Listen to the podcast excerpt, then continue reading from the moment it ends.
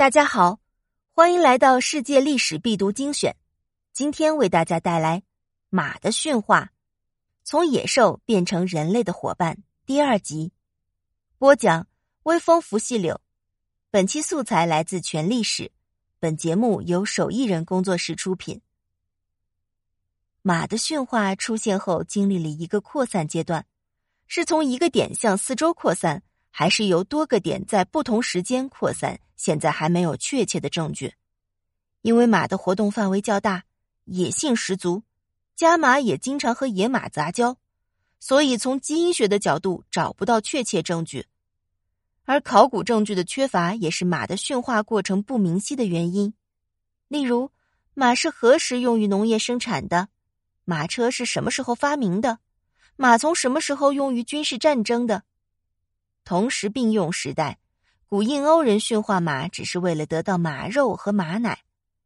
到青铜时代时，出于战争的需要，人们把马当成了交通和战争的工具，于是马有了新的用途。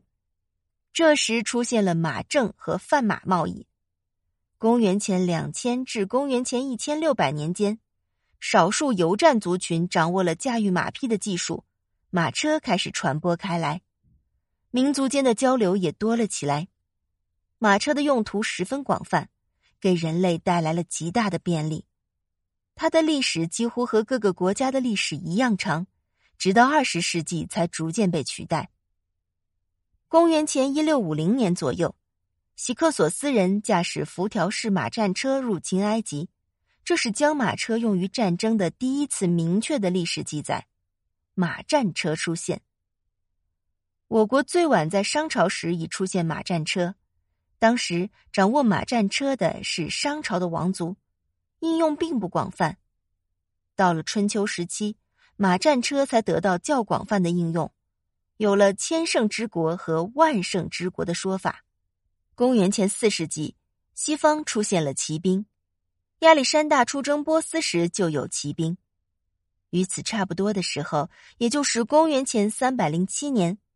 赵武灵王胡服骑射，从匈奴人那里学会了骑射，骑兵出现，而马用于耕田一直都不是很普遍，因为古代主要是牛耕，和马车的运输作用相比，马对农业生产的贡献相对较小。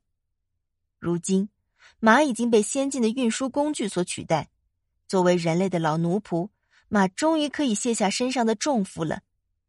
对于人和马来说。这都是一场革命。